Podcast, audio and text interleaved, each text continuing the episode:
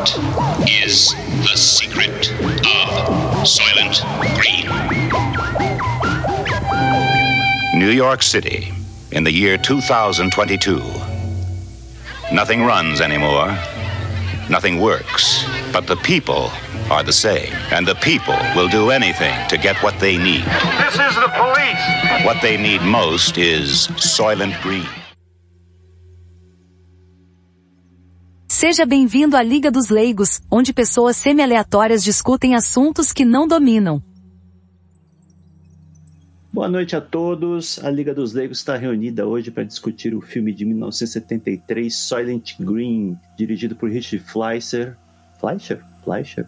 Fleischer. Fleischer. Fleischer, é, Richard Fleischer, estrelado por Charlton Heston. O filme retrata um futuro distópico no distante ano de 2022, onde superpopulação, poluição, exaustão de recursos naturais devastaram o planeta, fome, pobreza e desemprego são a norma para a maior parte da população, e apenas as elites podem arcar com regalias como moradias privativas, água corrente e alimentos naturais. Nesse cenário desolado, o policial Thorne, vivido por Charlton Heston, deve investigar a morte executiva da empresa Soylent e se envolve em uma conspiração que pode pôr em risco a frágil estabilidade do que resta da civilização. Para discutir essa obra comigo, Zeno Histórico, estão aqui hoje Salazar Luso. Olá, tudo bem?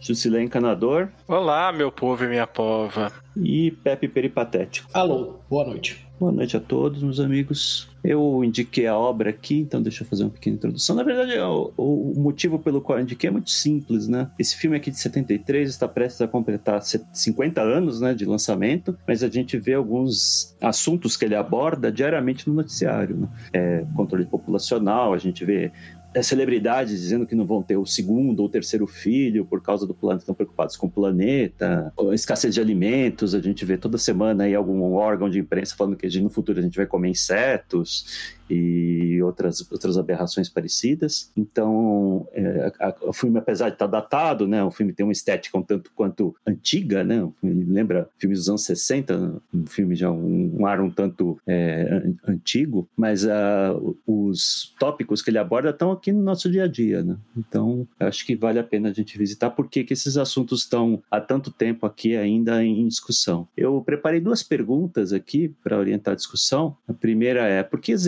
elites ainda se preocupam com superpopulação se a maioria dos países ricos hoje tem o problema oposto, ou seja, falta de, falta de gente, tendo que importar população através de migração. Né? E o segundo, muitas, muitos recursos foram dados como à beira do colapso, à beira do esgotamento no passado, como o petróleo, por exemplo. Todo mundo falava que no ano 2000 não ia ter mais petróleo disponível. Será que a gente deve se preocupar com esse tipo de problema? Ou a gente pode contar com a engenhosidade humana para criar alternativas? Né? Sempre vamos encontrar novas formas de produzir recursos, melhorar os métodos produtivos ou encontrar alternativas? Será que essa, esse é um assunto que a gente devia se preocupar? Quem gostaria de começar aí? A... É, eu acho que é, o filme traz aí questões que mais uma vez, né, a gente já discutiu isso no passado sobre como as elites tentam manobrar uh, o discurso, a política, até as relações humanas para atingir certos objetivos. Né? Então, essa retórica de explosão populacional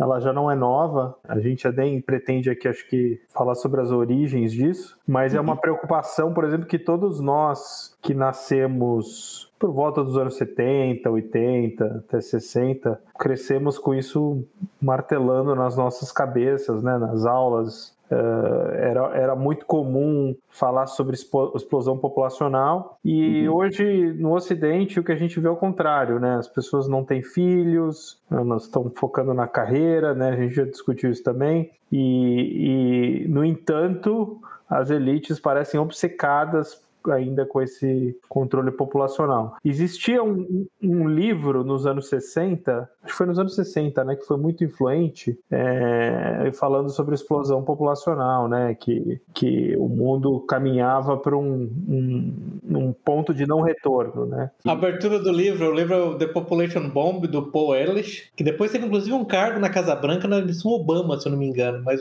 a abertura do livro era a batalha para alimentar a humanidade está perdida, não importa quais esforços nós façamos, embarquemos agora dos anos 70 e 80, dezenas, centenas de milhões de pessoas morreram de fome. É, vamos, vamos puxar aqui. Isso daqui é, é o malthusianismo, né? Malthus lá É. especulou em no século XVIII, Finalzinho, 1798, é, finalzinho do século XVIII, isso. que o, a produção de alimentos ia crescer num ritmo muito menor que o crescimento populacional, então É. o destino da humanidade era passar fome. É, E isso- ele, esse- ele, ele falou que ia ser. é, que ia ser a crescimento era aritmético, né? Da, da progressão aritmética É, dos alimentos e geométrica da população, né? Assim, mas sem, Uhum. sem nenhuma evidência para isso, né? O, o Zeno, ele simplesmente afirmou isso. Jogou. Muito bem, é. É, e esse assunto do mais de 200 anos aí que essa, essa especulação está sendo feita não foi comprovada, mas continuamos achando que isso, dando isso como verdade, né? É, a despeito da- das melhoras todas de cultivo, da revolução agrícola que aconteceu é, desde o final do, do século XIX, mas principalmente no, no XX, durante a- o período do Population Bomb, teve mais revolução agrícola ainda, que, por exemplo, no caso brasileiro, que o Cerrado mesmo não produzia nada de alimentos, virou uma região que, que abastece o mundo todo hoje com produtos daqui, ainda que a maior parte dele vai, seja destinada a porcos chineses, né? E você tem uhum. cada vez mais assim gente produzindo mais com menos. A pecuária brasileira extensiva ainda produz pouco, talvez, mas isso daí não é um modelo que, se, que seja impossível de reverter. E mesmo as pesquisas da Embrapa de tantos outros órgãos por aí estão provando que Maltos e esse cabeção aí dos anos 60, cara, eles meio que estão por fora, né? É só para o nome do livro do Paul Ernst é The Population Bomb. Isso, The Population Bomb. 68. 68, isso, 68. Ah, então, o, o Juscelay, você falou que era para alimentar porcos chineses e os suínos também, né? É, também, né? Tá colocando final under aí, por favor. então, mas é, é o que então, o negócio que é interessante, né? Acho que não tem jeito porque o filme, na verdade, é uma fantasia, uma projeção é, neomalthusiana, né? Aí eu até diferencio um pouco o originalmente dos neomalthusianos, a gente falou do Powerlift, Ele é neomalthusiano na medida em que ele entende que, não obstante o fato de você ter vários avanços científicos que possam é, permitir o crescimento da produção de alimentos, ele ainda insiste na necessidade de controle populacional. Esse eu acho que esse é o grande ponto dos neomalthusianos. Você lembra que Malthus originalmente tinha duas, duas é, ele imaginava que a população seria controlada, é, é, como é que ele, ele tinha é, é, métodos positivos, punitivos e positivos, né? Os punitivos, os, os positivos seriam coisas como tentar manter o controle, de, o controle de natalidade, mas nesse caso, na época dele, né, no final do século XIX, seria por aumentar a, a idade, idade média de casamento, e, e, e haveria, haveriam positivos que seriam como, é, punitivos que seriam como guerras e fome. O Paul Ehrlich né, imaginava, na verdade, que a questão do birth control, da- do controle de natalidade, seria feito por métodos artificiais. Eu acho que são todas, todas grandes é, diferenciações. É, a única coisa que eu acho interessante é que, dentre esses dois modelos, tem aquela, eu, se não me engano, ela é sueca, né, aquela Esther Boserup. Ela, na verdade, o, é- o que ela postulou, ela é uma espécie de anti-malthusiana, porque ela postulou algo que aqui nós estamos postulando em certa medida, que é com maior aumento populacional, maior a capacidade ou a probabilidade da produção de cérebros capazes de desenhar soluções tecnológicas para os problemas enfrentados. Para mim, acho que você tem a, a, a síntese do Malthus, a antítese, a, a- você tem a tese do Malthus, a antítese dessa mulher, e para mim a síntese desses dois, isso até é verdade, eu até concordo com ela, é verdade, se as pessoas, se o grupo certo for capaz de se procriar. O problema que a gente vê hoje, e isso para mim é o único ponto onde eu sou obrigado a parar por um minuto, pelo menos para analisar o aspecto neomalthusiano, é que o tipo de pessoa que está se produzindo em massa hoje são, não são os mais capazes, os mais aptos, são, são- são os menos capazes, os mais estúpidos. Então esse pode ser o problema, essa pode ser a síntese que vai redundar num, num- modelo, num cenário como o do Solent Green. Isso, isso que me preocupa. Aquele termo lá que o Spandler, lembra que aquele sinologista usa, né, que é um triturador de QI, a sociedade moderna, a sociedade moderna capitalista, hiper, hipercompetitiva, capitalismo financeiro monopolista, ele é um triturador de QI, né, especialmente para mulheres. né? Então vai ser esse para mim que é um ponto interessante. Tem um filme meio maldito, meio difícil de achar Uhum. hoje em dia, que é aquele Idiocracy, né? Do Mike Judge, né? Mike Judge É, é, fez é, o Beavis e Butthead. Ele é um Isso. filme que meio, foi meio sabotado pelo estúdio, hoje Uhum. você não encontra em lugar nenhum, né? Mas ele É. fala isso, né? Porque por causa das implicações é, politicamente incorretas dele, né? Mas para mim esse é o grande ponto, porque se você for, for voltar, é, é- a gente sempre fala daquele gráfico, né? Depois eu até vou colocar quando a gente finalmente é, fizer as notas do episódio, aquele gráfico do, do Steve Saylor, né? Que é o gráfico lá que ele fala que é o gráfico mais importante do mundo, que é a projeção da, da ONU para a população para 2100. Na, verdade, nós estamos falando de. Eu estou até olhando o gráfico aqui agora. tá? A população da Europa por volta de 500 milhões, um pouquinho mais de 500 milhões, 700 milhões. A população da Ásia por volta de 1 milhão e a população da África por é, é, 4 bilhões. Então é 500 milhões, 1 bilhão e 4 bilhões. O grande problema que eu acho que ninguém aborda é o, a questão da África, né? É realmente fora de controle, especialmente é, em certas regiões da África, né? Sim, E- sim. Wakanda, né? Wakanda é um problema. É, então, é o problema, né? Então, não tem é, Wakanda, né? E você não vê, né, é muito engraçado, né? Você não vê, com raras exceções, jornalistas ou, ou scholars, né? Falando sobre Isso. o problema da África, né? Mas é um problema maldito. Ah, Mas aí vem o ponto, é um problema maldito na medida em que ele é proscrito, né? Volta a questão do Zeno, a questão que Zeno colocou nisso é muito boa. Por que, que as elites estão obcecadas com o controle populacional? Exceto, eu só completaria assim, Zeno, mas exceto da África, né? Onde se Sim. quer falar em controle populacional, o torna literalmente Hitler, né? Como assim? Uhum. Quanto feliz ele quiser? Você tá- é louco? Você é Hitler? Você quer matar todo mundo? Você quer é- matar todo você mundo? é Quer racista? Você é racista? É isso? Você quer todo É. Então você quer todos os negros mortos, mortos, todos eles mortos, é isso, né? Aquela coisa assim completamente. Ué, o que você tá falando? O quê? Hã? Afinal, Aqui. Black Lives Matter Então, everywhere, né, cara? É um negócio maluco, né? E uma das coisas que eu discuti outro dia com o Zeno por telefone, a gente tava falando exatamente sobre a questão, é uma coisa que você precisa entender. A África hoje, ela só sustenta esse nível, se eu não me engano, é, é o Togo ou o Gabão, que tem a taxa de fertilidade, acho que é oito filhos por mulher, um negócio assim, seis filhos por mulher. Níger, se não me engano. Níger, Níger, obrigado, você tem razão, é Níger, Níger. é Níger, é Níger. Falou, isso só é sustentado porque tem uma correia de transmissão que pega essa agricultura industrial de alta tecnologia do Ocidente, da Europa, de partes da Ásia, inclusive, inclusive do Brasil, e alimenta artificialmente a África, alimenta artificialmente a África, garantindo essa taxa de fertilidade absurda da África e, mais importante, como o Zeno bem observou no dia, arruinando qualquer possibilidade de, de, de, de produção de alimento local na África, porque não tem como um fazendeiro do Níger competir com comida de graça vindo de fora. O problema desse sistema é que ele é suscetível, a, suscetível àquilo que o Taleb chamou de é, tail risk, né? Como é que traduz? É risco de cauda? Risco Como é de é?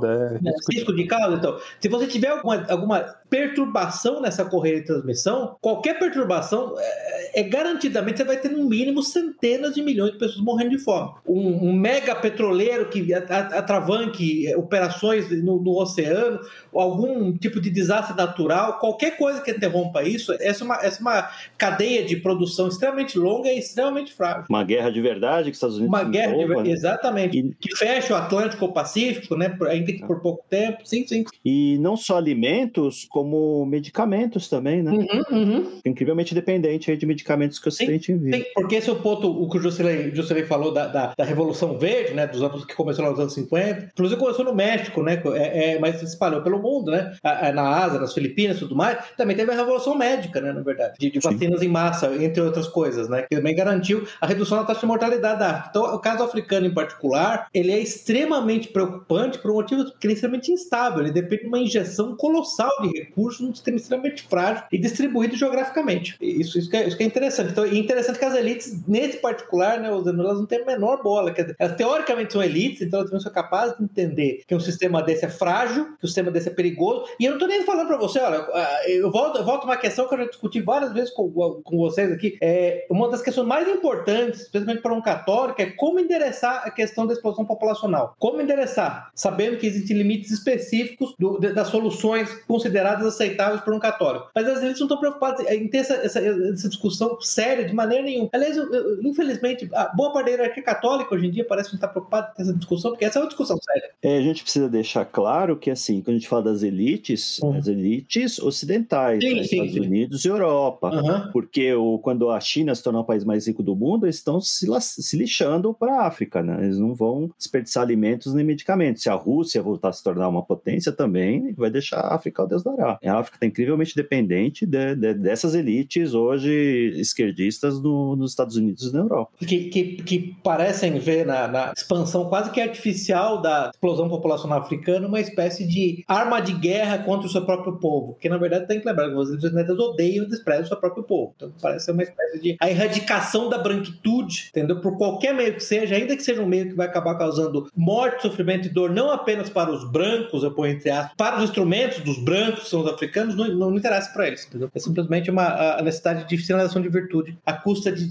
sofrimento de centenas de milhões. Sinalização de virtude, acima de qualquer coisa, é um fim em si só. né? Isso, exatamente. Então, é, mas voltando a, a falar um pouco do, do filme, só para não, não fugir, assim, acho que um negócio que eu queria. Eu acho que interessante, assim, na, na, na abertura do filme, que eles tentam mostrar é, o começo, aquelas paisagens bucólicas e a, e a expansão da cidade industrial é, causando a situação em Nova York. né? E acho que na, na abertura eles falam 2020, eles falam 2020 e 2022, né? Nova York 2022 se passa. 2022. Estranhamente, no Brasil, o filme se chamou No Mundo de 2020. Ah, tá, é por isso que eu confundi, tá? Tá, porque eu, eu lembro que eu falei 2020, 2022. É uma a cidade de Nova York, né? Super 40 popular, milhões de 40 habitantes. milhões, 40 milhões de habitantes. Hoje, Nova York tem em torno de 8 milhões, mais ou menos. Porque é porque é um problema que do Malthus originalmente, que parece que nesse esse caso particular o Malthusiano não levou em conta, é que conforme a sociedade se desenvolve, a taxa de fertilidade cai, né? Então eles Sim. imaginaram um sistema onde a taxa de fertilidade não, não cairia Não nunca. né? cai nunca, né? Não, não cai É nunca. igual a pandemia, né? Que iam ter um trilhão de mortos em março, em, sei lá, em março de 2020 projetaram que em três meses ia ter um milhão de mortos. As projeções. Aham. Meu filho tá com 1,20m agora com 6 anos. Quando ele tiver com 30, ele vai estar com 18 metros. Exatamente, o negócio que nunca termina. As projeções todas furadas, né? E as pessoas ainda continuam acreditando em projeções, né? Isso é engraçado. É, é, Meu, a gente precisa ler o, o Cisne Negro, quem, quem se acredita muito em projeção, que é um banho de água fria em quem acha que dá para prever os modelos matemáticos, é, como as, como as coisas. O, Cisne livro Negro- do Taleb, o primeiro. Fala aí, Cisne Black. Swan. Black Swan. É, Black Swan, primeiro livro do Taleb. O primeiro segundo livro do Taleb, né? Porque Quando o Taleb tava esse ação, né? Quando o Taleb tava. O Covid, o Taleb virou o filme. Né? colocou. Assim, mas esse livro mudou minha, mudou minha forma de ver essas coisas. Me- eu também, também. acreditava. Acreditava muito nesse negócio. É um modelo aqui, vamos fazer uma projeção e tudo dá certo. Aí ele te, te mostra lá, o- mostrando os casos lá, do caso do Peru e tudo mais. Mas, ah, Uhum. Não serve pra nada. A informação do passado não serve pra nada. A gente tem que pensar, pensar de forma diferente. É, exi- e- existe nos Estados Unidos, isso é um tema também que a gente quer trazer no futuro, né? Tá até falando com o Pepe. Tudo nos Estados Unidos é um grande sistema, né? E, e tudo pode ser entendido com algum modelo. O que ajudou muito a impulsionar a tecnologia, sem dúvida, mas isso leva a uma, é uma espécie de, de adoração, templo de adoração dos modelos estatísticos matemáticos, né? Da sistematização, né? É, taylorista, né? É, é- Gerencial do- da vida. É, a gente tem uma série de vertentes, né? E, e- e a gente vê que vários modelos, os caras erram feio e depois não, não se arrependem, né? Eles não, Uhum. né? Modelo climático, modelo né, de temperatura, né? Que a gente vê no caso do aquecimento global, várias coisas que não, não se concretizam e depois o pessoal não volta atrás. Cientista tem muito problema em reconhecer erro, né? Six Sigma. Você fez curso de Six Sigma? Já, já Foi Black. Belt? É, no fim. Sabe Não, por que, que todo não mundo estudava. Six Sigma uma época? Porque o alta direção da GE achava aquilo o máximo, e a GE é a empresa que mais dava dinheiro aí durante muito tempo, foi uma das empresas mais importantes do mundo, né? Com a- o colapso da GE, automaticamente o Six Sigma entrou em colapso também, então ninguém fala mais disso hoje. É, agora fala de Kanban. Assim como é, eu, eu- eu vi um artigo outro dia, não lembro se foi na- no Wall Street Journal mesmo, mas é interessante. Assim como o Covid meio que matou o Just in Time, né? É, Porque o Just in Sim. Time só funciona com cadeias de suprimento ininterruptas, né? Espalhadas ao redor Sim. do globo. Entendeu? Senão, meu amigo, você vai ter um problema sério. Mas então, voltando a, a- a falar do filme, e acho que esse ponto, esse ponto da modelagem da população como átomos, né? Fungible, né? É, é, o, o aspecto, o primeiro aspecto é- que é interessante é então, a população, ela não, ela não reage às condições, né? Às condições externas, então, elas não reduzem a taxa de fertilidade em face de condições externas, não tem mais comida, né? Eu acho que esse, é o primeiro ponto, primeiro ponto interessante. E o segundo ponto interessante é, é como a- a- aspectos da cidade de Nova York, em particular. Eu lembro que foi o Roger Ebert, né, aquele crítico que morreu já, quando ele falou: É, eu assisti o filme, na verdade, aquilo lá é, é como Nova York era nos anos 70, só que, É. só só, só que com mais pessoas, né?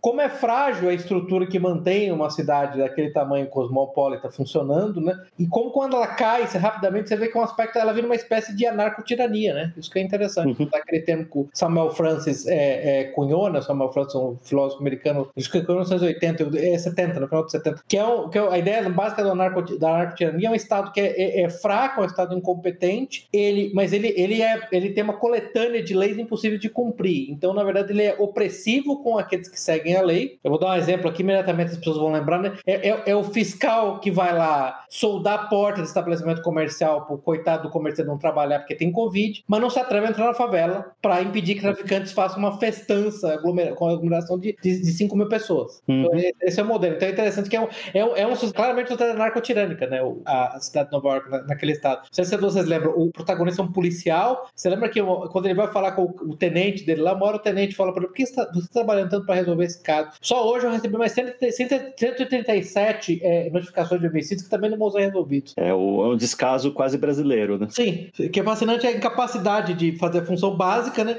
E ao mesmo tempo patrulhar as pessoas em, em- em, por exemplo, quando, tem, quando eles têm o, aquela, aquele tumulto por conta de comida. Eu, eu tenho certeza que o Salazar tem vários comentários a fazer sobre o. É uma os- cena muito ridícula. Os- aquela- Não é reto, reto- uma espécie de retroescavadeira que eles estavam usando para coletar as pessoas. É, Um caminhão de lixo, né? Eles É um caminhão de lixo, é um caminhão de lixo, é um caminhão de lixo. E aliás, são os únicos veículos em movimento no filme. Você não vê nenhum carro andando pra lugar nenhum. O máximo o carro é dormitório pra uma parte da superpopulação. E- Ou então eles pegam os pneus pra fazer sapatos. Tem alguns carros que estão sem, sem pneus ali. E isso é uma cavalete. coisa que eu gostei do filme, porque é aquela, aquele princípio de storytelling que é show don't tell, né? Ninguém Uhum. Fala nada, ah, o, petróleo no mundo acabou, então ninguém mais consegue ter carro. Às vezes você consegue deduzir isso pelo cenário, né? Que eles mandam um monte de carro parado, as pessoas dormindo dentro do carro. Isso eu achei um- uma vantagem. do- A indústria cinematográfica hoje já confia menos, né? Então tem aquela narrativa em off explicando tudo. Ah, então aconteceu isso, aí aconteceu aquilo. Uhum. O filme em si não tem nenhuma explicação, né? Te joga lá no mundo e você entende lá o que é importante pelo, pelos que os personagens discutem entre si. O máximo que tem é o, é o, é o velhinho lá que era. pra- Praticamente era um ex-acadêmico que virou uma espécie de pescador da polícia, lá, o Sol, né? Eu Uhum. Como é que é o nome daquele ator mesmo, o Ura? O... Ele, inclusive, foi o último filme dele, É. se não me engano, né? Ele morreu na sequência, né? É, ele morreu logo É o É o- Joseph Cotten. Não, é o Eduardo, Eduardo Robinson. Robinson. Edward Robinson. Edward Edward J. Robinson, sim. Então, a única pessoa que talvez no filme faça alguma exposição, mas ela faz ampassão, ela faz de maneira bem natural, é, é, o- é, o- é o, Sol, né? O cara que mora com o protagonista do filme, o detetive, que é interpretado pelo Charlton Heston, quando ele fala, mas eles tinham que envenenar a água, comida, as grandes mentes científicas tinham que envenenar a comida, bem num, num tom de lamento, né? Ele não tem aquela- aquelas perguntas positivas que eu concordo que realmente, são modernamente, parecem presumir que, que o- a pessoa que está assistindo o filme é retardada mental, né? Então isso foi realmente bem interessante, foi bem natural. A própria, o próprio momento onde fica claro que a substância lá que eles faziam, o Soylent Green, que eles propagandeavam ser feito de algas, ela estava acabando, eles só mostram os livros, é, aqueles livros com é, relatório oceanográfico da- de, de 2014 a 2019, já que filme é 2022, né? Isso eu bem, isso é um ponto bem interessante. Embora ali você já começa a, a deduzir, começa a, é, ele dá alguns elementos para você deduzir, mas de novo, de, de maneira bem natural, contando história. Sim, a Liga, a Liga dos Leigos não dará spoiler nesse ponto, caro ouvinte. Mas basicamente os relatórios dizem que a situação dos oceanos está na pior. Então, diziam que o Silent Green era feito de algas, e ele não é feito de algas. O que, que foi? Descubra. Se você não sabe essa altura, o filme tem 50 anos, você não sabe. Assista ao filme. Aliás, aliás, você sabe como é que eu consegui assistir ao filme? É. Fui procurar ele, achei que eu ia ter que ir pra Deep Web, pra Torrent, alguma coisa assim, porque eu não achei em, em nenhuma plataforma de streaming, nem nada do tipo. Locadora de DVD é um negócio que já não existe mais nessa distopia de 2021, né? E um dia, procurando no Google, eu achei no canal do Henri Cristo no Dailymotion, com legendas em português de Portugal. Isso é distópico. É meio difícil achar o filme mesmo. Não muito fácil, não. Esse filme é, é um filme até meio cult, a verdade. Uhum. Mas assim, ele não é cult. Eu, eu acho que ele no Brasil ele não decolou como um filme cult como nos Estados Unidos. Não sei, a impressão que eu tenho é que não é muita gente que conhece aqui. E- Ele, ele decolou, na verdade, ele decolou na grande febre ecologista do final dos anos 70, lá do, do Serra Club, do Paul Ellis, da Population Bomb, né? O Salazar foi naquele momento, né? que Ele decolou, né? Eu acho que sim, porque assim, é, é- aí é, um- é complicado até de falar porque faz tanto tempo, né? Mas Uhum. assim, recentemente não havia nenhuma referência aqui eh, no Brasil como sendo um grande. Porque assim, qual que é o filme cult aqui no Brasil, por exemplo? É Laranja Mecânica, né? Que são filmes que foram. Acho que Laranja Mecânica foi proibido no Brasil, então teve, teve esse negócio. Mas Silent Green, acho que não. Acho que não, não é um filme aqui no Brasil que se discute muito. Pelo menos eu lia muita crítica. Quando eu lia jornal, isso já faz muitos anos, eu lia muita crítica de, de jornal, de caderno de artes e entretenimento, e eu nunca tinha ouvido falar do Silent Green. Eu ouvia falar dele na televisão, nesses canais por assinatura, já mu- muitos anos depois. Então eu não acho que aqui no Brasil esse filme foi. Talvez nos anos 70 tenha sido diferente, mas não- depois ele meio que sumiu, assim. Eu assisti na TV aberta muitos anos atrás. Realmente hoje é meio difícil de encontrar nos, nos streaming da vida. É, é um filme. E assim, é um filme.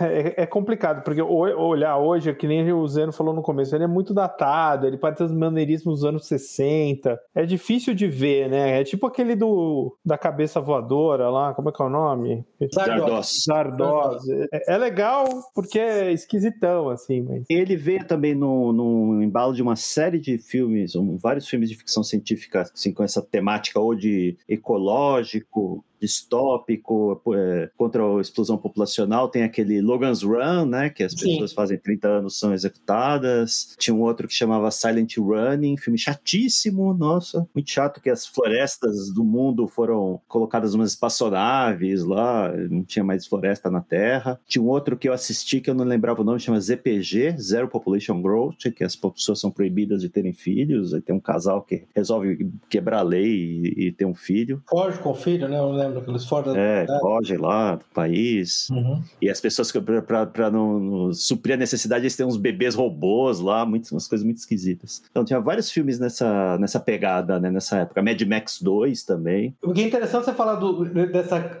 dessa, dessa colheita de filmes dos anos 70, né, distópicos, que na verdade os anos 60 foi uma colheita de livros, né, com o mesmo tema, né? Aquela, Uhum. o próprio, o próprio, o próprio Silent Green veio daquele livro, é, o Make Room, Make Room do Harry Harrison, que a, que a propósito odiou o filme, tá? O Harry Harrison falou que nunca Uhum. vai deixar Hollywood adaptar nenhum filme dele, né? É, Eu li o resumo do livro, tem muito pouco a ver, né? Uma coisa com a É. outra. Acho que pegam só alguns termos, assim. Acho que nem o nome dos personagens é o mesmo. A, a, a Shur, a Shur lá, a garota lá, a prostituta é o mesmo nome. É. Prostituta não, a Mobília. A mobília. É, aquele The Wanting Seed do Anthony Burgess também é dessa época. As elites, inclusive, acabam virando é, canibais, né? Elas, elas têm guerras onde as pessoas se matam e depois elas, elas efetivamente é, se alimentam de carne humana. Tem aquele Stand on Zanzibar também, que é John Bruno também de 68, também com o mesmo tema. Então é interessante que já teve foi essa renovação do, do neomatusianismo, que mais ou menos na década de 50, que é o, o Malthus original. O Malthus fez as, as previsões apocalípticas dele é, durante a Revolução Industrial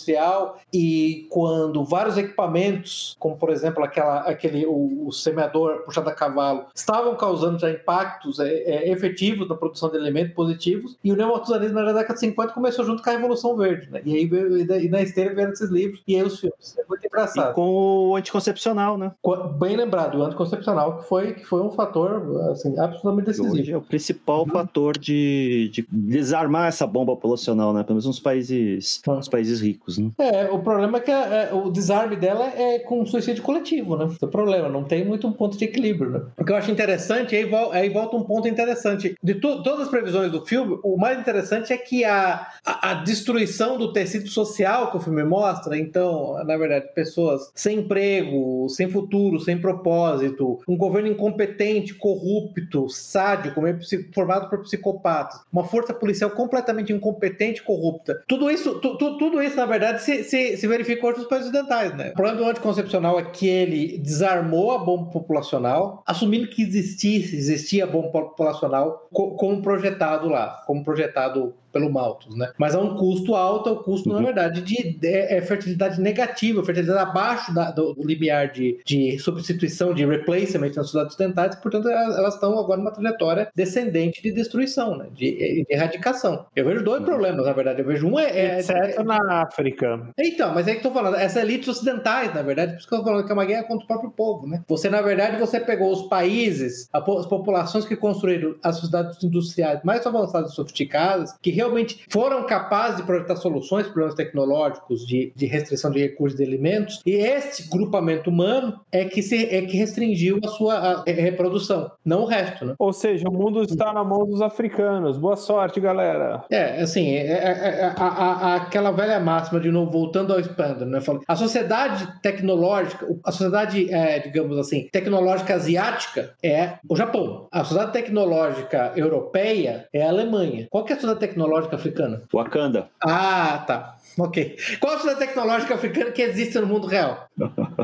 Você está dizendo que o Wakanda não existe? Era a África do Sul, até eles decidirem também acabar com cometer suicídio. É a África é. do Sul era europeia. É, né? europeia, né? Esse é o ponto. É, eu, assim, eu, Salazar, eu até faço questão de deixar claro, já tive, não vou dizer briga, mas já sustentei o ponto. É, é, os boers, né, os colonos europeus da África do Sul, eles chegaram lá antes dos Zulus. Eles têm, tinham até mais direito de estar lá que os próprios Zulus. Chegaram depois deles, poucas pessoas lembram disso. Mas os Zulus, uhum. eles não são originais da África do Sul. Eles, eles se moveram para a África do Sul e, trucidaram a população nativa. Os bosquímanos e, e, e outros afins, outros grupos, grupamentos humanos da África do Sul. Né? Então, é, apesar de não serem originalmente da, da, da África, certamente os, os, colonos africanos, boers e, e europeus em geral tinham mais, até mais direito de lá, mas eu concordo com você que não são, essa não, é, não, não foi essa a minha pergunta. Né? A pergunta foi qual, é, qual, é, qual é a sociedade, a sociedade autóctone autóctone de alta tecnologia da África. Né? Pois é, Egito da América Antigo? do Sul. Egito Antigo? Oh, da América do Sul, perfeito. Vai voltar o quê? Egito Antigo? É isso? Passou um pouco de tempo já, né? Então, é, é, esse é o grande problema, né? É, o método recomendado pelos neomalthusianos de restrição da fertilidade, ele tem efeitos colaterais terríveis, né? É uma espécie de quimioterapia para a raça humana inteira. É, é, veja, de novo, o, o ponto é, desculpa, só para fazer esse ponto que a pessoa precisa lembrar. Eu insisto que a, introdução da pílula, a introdução do progresso tecnológico no Ocidente, ele foi um triturador de QI. O que eu quero dizer com isso? É, há evidência suficiente, é, é, consistente, que um determinante fundamental do QI é advém da mãe. Só que no modelo corrente, uma mulher de alto QI ela é recompensada financeiramente com o status para não se reproduzir. Uhum. Portanto, nós temos uma situação.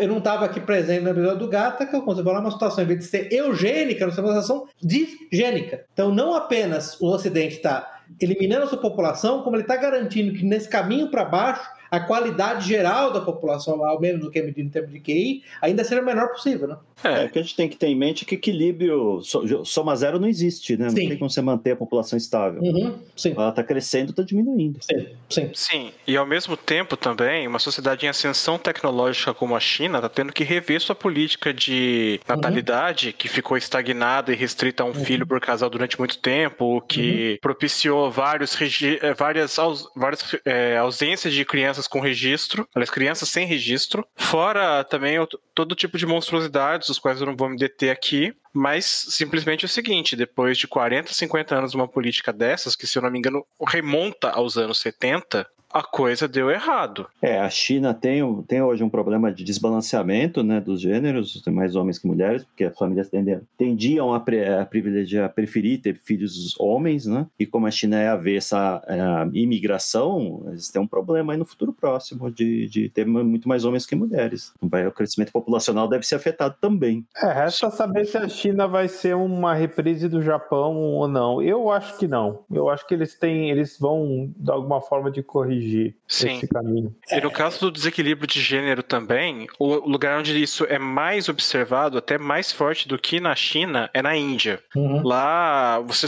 é, além, de, além de ter questões de. Inclusive questões de, geográficas e de castas, você tem uma série de outros impeditivos assim que não se limitam a, ao governo determinando que vai ser um filho só. E lá o desequilíbrio é bem maior que o da China ainda. Tu diz o, o de gênero, um homem e mulher. Mas não no caso da China gênero. faltam mulheres. E, Da- caso, o, o Jusilei, que é o nosso pulsófilo, um, caso curioso, embora isso esteja- se diminuindo, né, diminuindo, é a Rússia, onde, na verdade, o desequilíbrio é de ma- mais mulheres do que homens. Né? É, no caso russo, fazendo Isso aqui não é uma. problema pra ninguém, né? É, exatamente. Pra, para Não, a Liga é dos Leigos problema não é para um problema. Sim, mas no caso russo, o problema vai mais longe ainda, porque nos anos 20, já com a liberação do divórcio sem, sem culpa e pouco depois com a, a liberação do aborto também, isso. ah, somado ao problema da Segunda Guerra Mundial, que deixou na União Soviética como um todo 26 milhões de mortos, e a e um número de 10 milhões de mulheres a mais do que homens na, na União Soviética, a isso se somou o que o stalinismo fez de bom pelo país, né? De forma que o Pepe até me passou um dado uma vez é, assustador de que a quantidade de abortos na União Soviética superou a de nascimentos vivos desde 1956 ou 57 até 2007. E só foi revertido depois de alguns anos no governo Putin, já quando começou, já no começo do, do, do, do governo Putin, a uma política que francamente estimulava a natalidade, ainda está tentando fazer isso, está tendo dificuldades para tanto. Você tem lá, por exemplo, se você tem três filhos, você ganha uma medalha do governo, se você tem seis, seis filhos, ganha um outro título lá de, de não é, não é um título de nobreza, mas é um outro título, uma, uma comenda. Você tem uma, você tem uma série de outros incentivos também financeiros. Os pais e mães de três ou mais filhos de Moscou não pagam para andar de transporte público, por exemplo. Um dia, se vocês quiserem andar de graça, assim, sem precisar é, che- chegar a 65 anos, mudem-se para Moscou. E tem três filhos. E te- tem três É, filhos, exatamente. Mas, mas, ô, ô Jusilei, mas, o- mas o Putin não é um ditador, ele não é maligno, ele não respeita o Estado Democrático de Direito, ele não é mau, Ele não é um genocida? Genocida é a palavra da moda. ele não é homofóbico, porque a direita brasileira está muito preocupada com quem é homofóbico, entendeu? É muito sério isso, entendeu? Bom, isso aí um dia a Liga dos Leigos ainda tratará da Rússia é, putinista, talvez. Aham. Terceira Mas-. Terceira Roma.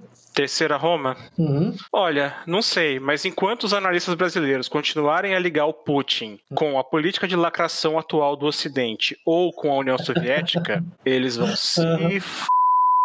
bonito. Não, ô, ô, ô Jusilei, assim, Zé, me, me desculpe pelo desvio, eu sou obrigado a falar isso. Eles imaginam que o fato de eventualmente o Putin até mesmo aprovar parada gay em Nova York é porque ele aprova parada gay em Moscou. Não, não, ele quer, ele quer essa degeneração, esse lixo no inimigo dele que é o Ocidente, não pra ele, entendeu? Uhum. Não confunda É. as duas coisas, entendeu? Moscou, inclusive- Moscou, parada gay está proibida em Moscou até 2122. É, a Rússia tem uma lei pesada quanto à propaganda LGBT, ou sei lá o nome Uhum. que você queira dar isso, que promova isso como sendo uma coisa natural. Uhum. E, além disso, no ano passado teve uma reforma constitucional bem interessante por lá, que eles aprovaram mais de 80 emendas à Constituição de 93, que nunca tinha sido emendada. E uma delas, uma das emendas, é o princípio de Fábio Júnior, né? A gente é o que é, homem ou mulher, e casamento Sim. é entre um homem e uma mulher. Ponto. Isso foi aprovado pela população. Isso está na Constituição Russa desde 2020. Mas, ô, ô, Zé, só voltando, isso po- pode parecer um desvio, mas não é não, porque isso ajuda para mim a endereçar a pergunta que você fez inicialmente. As elites ocidentais, elas estão preocupadas com a explosão populacional, elas dizem que é no mundo todo, na verdade, estão preocupadas com a explosão populacional entre o seu, no seu próprio povo, que eles desprezam, mas as outras elites não estão, não, tá? Elas entendem a necessidade de pró-natalismo, porque, para voltar no ponto que você fez, como não existe equilíbrio, ou você é pró-natalista ou você é pró- ou você é pró-mortalidade, entendeu? Ou, ou sua civilização está expandindo, ela está regredindo, né? Ela Então, na verdade, o que você está dizendo é que essas elites ficam falando aí que precisamos, não podemos ter filho para não se preocupar, para salvar o planeta. Na verdade, o que eles querem é exterminar o próprio povo. Sim. No longo prazo. Em vez de mandar todo bom. mundo para o campo de concentração, Aham. eles vão garantir que eles não tenham herdeiros Aham. e que venha um, um povo imigrante de outro lugar lá para tomar o lugar deles. Porque você vai purgar o mundo do pecado original, que é a branquitude, entendeu? Que é o supremacista branco. Né? Supremacista branca.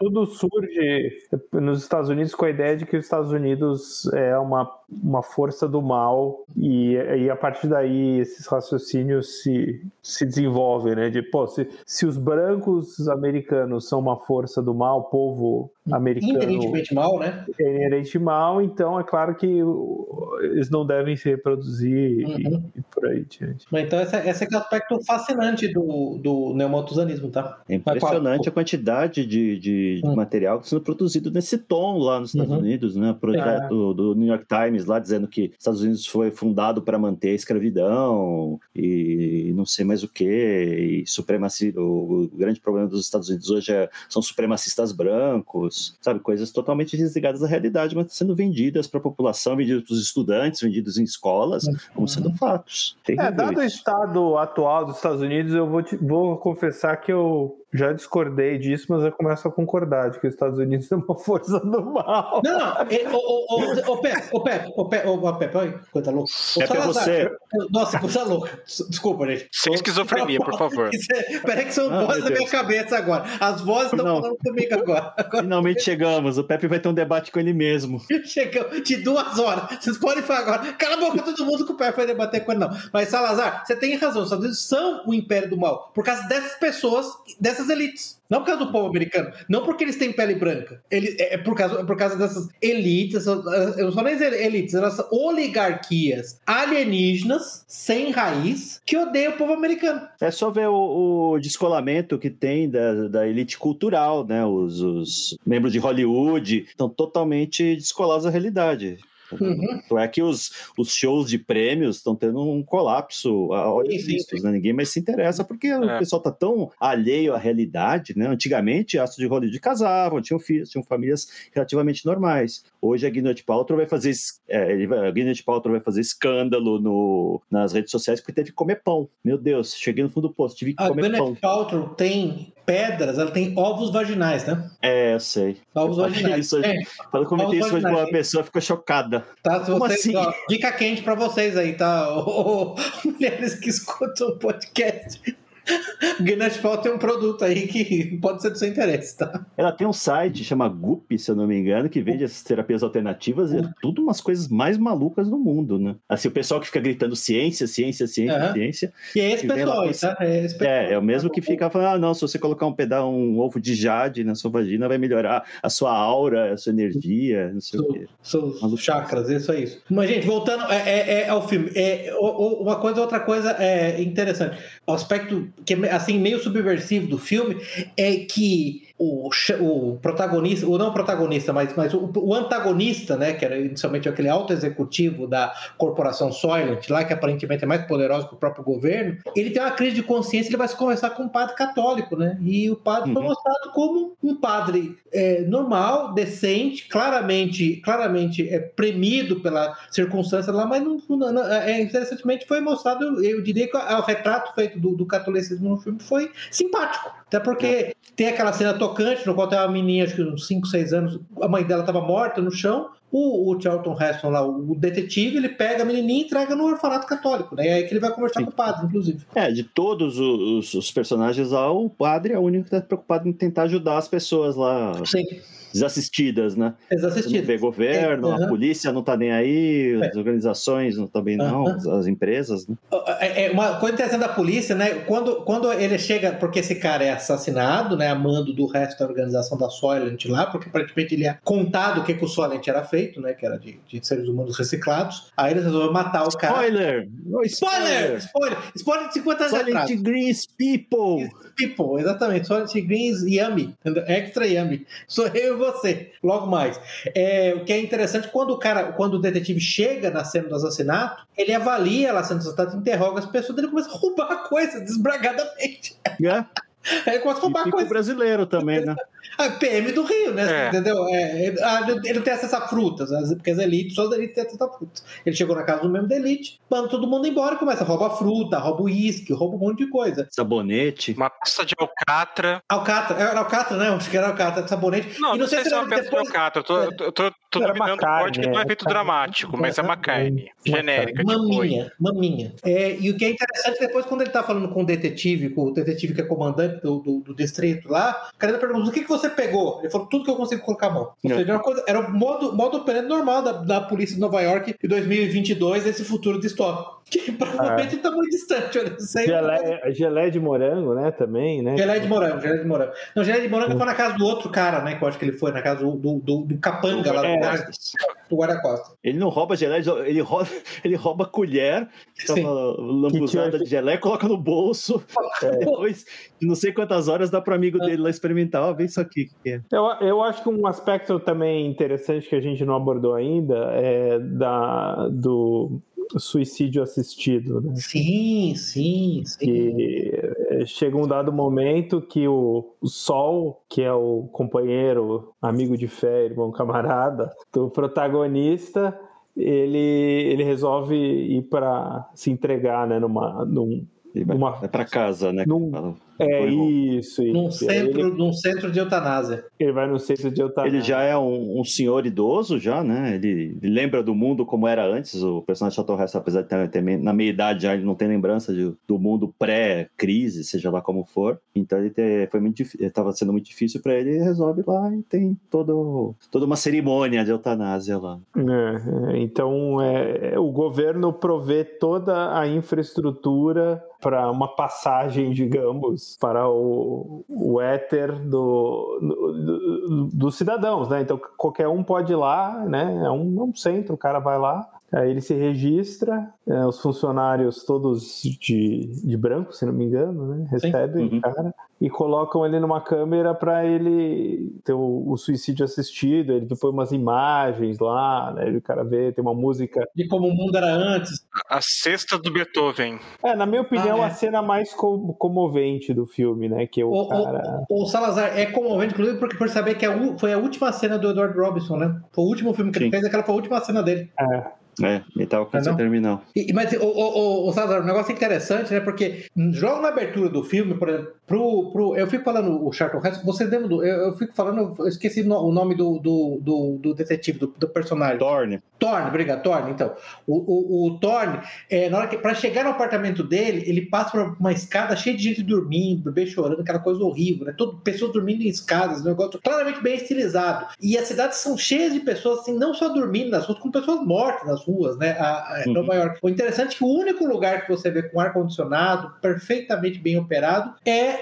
o centro, o centro de eutanásia, né? É, nesse momento você assim já começa, não sabe o final do filme, já sabe que ali tem, ali tem, né? Porque Sim. aquilo, o Aham. governo ao criar esses centros de suicídio, você vê que o Uhum. cuidado que ele tem Uhum. e, e é, uma, é uma sociedade que se beneficia, independentemente do final do filme descobrir o que é o Silent Green, mas ela se beneficia desse ciclo, né? De, de que Sim. as pessoas elas têm que morrer porque para dar espaço pro, pro resto né, da população, né?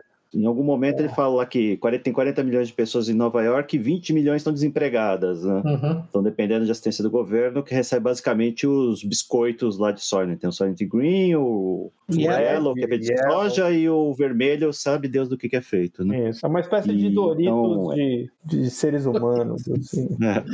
Então, basicamente, está eliminando despesa, né? É. Mas o que é curioso nessa história da eutanásia é que hoje já tem incentivo à eutanásia, inclusive de pessoas jovens, né? Eu sei que tem um caso famoso, acho que na Bélgica, de uma adolescente que sofreu eutanásia autorizada por médico porque ela tinha depressão. Não sei se vocês pegaram essa notícia. É, sim, sim. É, é, a Bélgica e a Holanda, em particular, estão na linha de frente dessa nova atividade, né? Impressionante. São as duas legislações mais liberais do mundo. Aliás, liberais usadas no, no modelo correto, né? Como deveria ser usado. E é engraçado, né, que né, e morte. na Europa você tem um, você tem um declínio populacional. Você não te- você teria todos os incentivos contrários para isso, né? Mas Uhum. Sim. é, é um desejo volta- de, de morrer mesmo. É, mas volta com o nosso episódio do, do, ah, do Theodore Kaczynski, né? Do Na Children Bomba, of né? Não, ou o Theodore também, né? A, a, a vida, a vida sem a vida que é uma luta constante, ela acaba não valendo a pena ser vivida. Mas a vida sem luta nenhuma também acaba não valendo a pena ser vivida. Sim. Esse é o grande problema dos, dos europeus, né? Para voltar lá naquele, na- na- no modelo lá do Spengler, do Oswald Spengler, do Declínio do Oeste, né? A Europa, a civilização ocidental, ela está no seu, no seu inverno, no seu fim, né? Então, no- fundo, é a preocupação dela, viu, Zé? Aí volta a, a obsessão dela com, com outro, outra razão para a obsessão dela com a questão de produção populacional é uma civilização que está que tá no seu inverno, no seu fim, né? No seu momento Sim. final, está indo embora da É, história. só né? pega exemplos ruins, né? Esse exemplo que você falou, Holanda e Bélgica, França e Inglaterra estão recebendo lá migração maciça de islâmicos, estão fazendo o diabo lá com a própria Uhum. população, a Islândia está exterminando lá os, os Síndrome de Down? síndrome de Down, abortando todo mundo. Uhum. Então, não tem nenhum exemplo positivo, né? Não, Terrível. não tem. Exemplo positivo na Europa, Ocidental. espasmodicamente a Itália tenta alguma coisa. Coisa, mas não é um Mas negócio é- que tenha continuidade. Polônia, talvez, tem o. É o Hungria. ocidental, Polônia. né? Não, o ocidental, gente. Vai, eu sou Polônia ocidental, não vamos forçar a barra. Vai.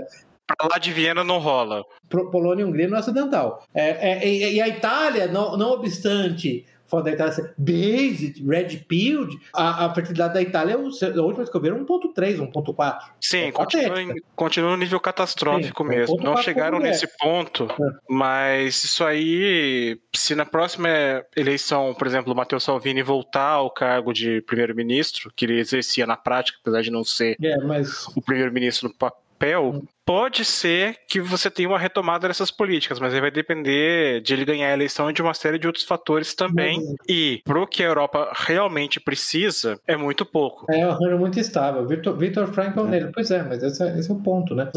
Voltando, voltando à pergunta que você fez, eu não tinha pensado nessa pergunta que inicialmente sobre ele, mas assim, o Bruce Charlton, e agora, Bruce Carlton, Bruce Charlton, a gente sempre fala dele aqui, né? Que era Sempre a mesma história. Mesma- mesma Carlton, história. Carlton. É o Bruce. Eu não sei, eu vou ligar Bruce pra C. ele. Eu acho que o único... Vamos convidar ele pro podcast. É a un- é a única Vamos. solução. Vamos ter que convidar, vamos ter que entrevistar ele. Ele tem um ponto muito bom sobre as elites. Lembra-se que ele era aquele ateísta que virou depois um cristão devoto, né? É, é, para mim, é- ele, ele tem. É, para mim, o que explica a chave do mistério. O ponto das elites não é simplesmente como elas são, é, na verdade, em última instância, né? Elas são movidas por um impulso que é satânico. O motivo final delas não é simplesmente matar pessoas em grande quantidade. Porque se fosse matar, elas fechavam a torneira para a África e matavam centenas de milhões de um dia para noite. O grande ponto do sistema parece que não, não simplesmente matar pessoas só, é garantir a danação de almas. Sim. Então, na verdade, é um sistema, um sistema maximizado para garantir que o máximo de pessoas possíveis vá para o inferno. E, e- e- lembrando dessa frase aí, inclusive ele falou, ele chegou, ele tinha, ele falava que é o modelo do mal luciferiano, aí foi o modelo do mal que ele chamava de arimânico, que é o modelo do mal moderno, que é o modelo do mal managírio, o modelo do mal ah, Gerencial. sistematizado, tá, Salazar? O mal como sistema, foi do mal como impulso violento o mal como sistema, e a terceira fase é o que ele chama do mal sorático, que é o mal com impulso destrutivo. Aí ele já põe o BLM, antigo, esse tipo de coisa. Mas é interessante vo- voltar a fazer o paralelo com o filme, porque no filme o único ponto específico onde eles têm todo o cuidado do mundo é garantir que as pessoas se matem em, em suicídios, né? Tá atraente, né? A intervenção do governo é tornar o suicídio uma coisa atraente. né? Olha que coisa interessante. O modelo do mal sistemático, o mal arimânico. Esse foi um aspecto interessante. Não, não, Não, eu que a gente esgotou a primeira pergunta, se a gente podia ir pra segunda. que é.